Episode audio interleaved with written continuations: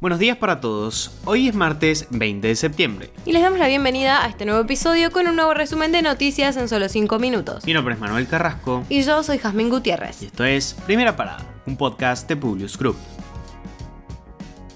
Nacionales. El directorio del Fondo Monetario Internacional aprobó la segunda revisión del acuerdo con Argentina tras evaluar el cumplimiento del país sobre las metas pautadas. El nuevo aval del organismo permitirá el desembolso de 4.100 millones de dólares. En este sentido, Cristalina Georgieva dejó la puerta abierta por primera vez a la posibilidad de cambiar las metas del programa argentino durante una conferencia de prensa en el Consulado argentino en Manhattan. Georgieva remarcó que la inflación es el problema más serio del país, pero elogió al gobierno y destacó que tras los cambios en el Ministerio de Economía y las turbulencias de los últimos meses, la política económica se fortaleció con la llegada de Sergio Massa al Palacio de la Hacienda. Es como el tango, un paso atrás y ahora dos para adelante. Y es así como queremos bailar este tango, resumió Georgieva al responder preguntas de la prensa argentina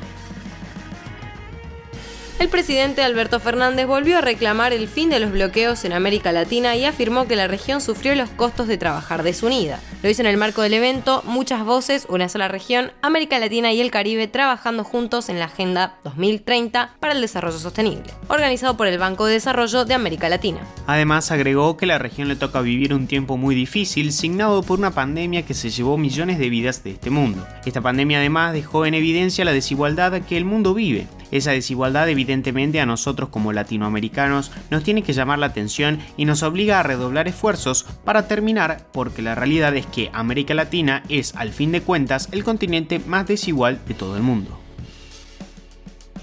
el Banco Central dispuso que aquellos productores que hayan vendido a través del mecanismo de dólar soja, que les ofrece un tipo de cambio diferencial de 200 pesos, no podrán acceder al mercado de cambio en ninguna de las múltiples variantes que funcionan en la Argentina, ni a través de las modalidades financieras como el dólar MEP o contado con liqui, ni el dólar solidario ni siquiera a través de la compra de divisas para ayuda familiar. De este modo, el bloqueo para acceder al dólar que dispuso la entidad que preside Miguel Pese, destinado a los productores ojeros, es absoluto. La entidad aspira a que se queden en pesos después de haber vendido su producción, un activo dolarizado, a los exportadores.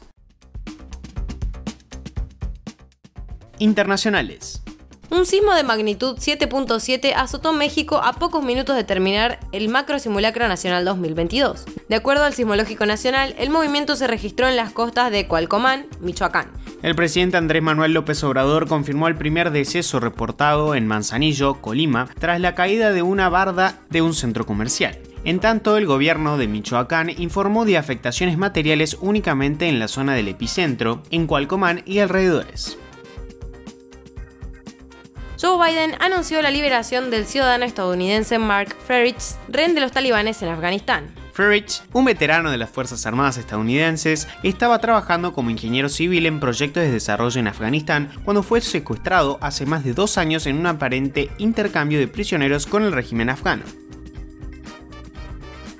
El presidente estadounidense advirtió que la fuerza de su país defenderán a Taiwán en caso de una invasión china. Cada vez que Biden ha planteado la posibilidad de que las tropas estadounidenses luchen para proteger a Taiwán, China ha reaccionado con furia y así volvió a ocurrir este lunes. La portavoz de la Cancillería china consideró que las declaraciones de Biden envían una mala señal grave de apoyo a las fuerzas separatistas de Taiwán y continúan quebrando el acuerdo de una sola China que Washington tomó a partir de 1979 cuando decidió romper relaciones diplomáticas con la isla.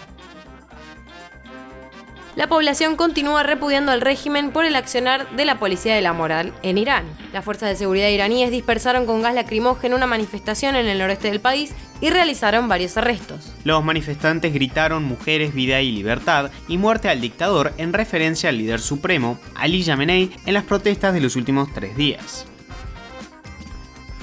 La expectativa de vida de la humanidad crece año a año. Con poblaciones más envejecidas, las repercusiones sanitarias aumentarán debido a las enfermedades que puedan asociarse. Sin embargo, para las patologías neurológicas existe una innovadora técnica desarrollada en Argentina que promete cerebros jóvenes toda la vida. Más allá de que se trate de una analogía, porque el paso del tiempo es innegable, los resultados de este método que retrasa el deterioro cognitivo asociado a la edad se muestran más que prometedores. Denominado como Mental Training Tech 245, busca desarrollar nuevas conexiones neuronales a partir de un binomio de intervención que consiste en la oferta de nuevos datos y su afianzamiento en la memoria a través de 100 técnicas de entrenamiento de habilidades cognitivas. Con esto los despedimos por hoy. Gracias por escucharnos. Te pedimos que compartas nuestro podcast a tus amigos para que podamos seguir creciendo y llevándote las noticias. Envíanos tus comentarios o sugerencias en nuestro Instagram, publius-group. Los esperamos mañana en el próximo episodio de Primera Varada. Que tengan un muy buen día.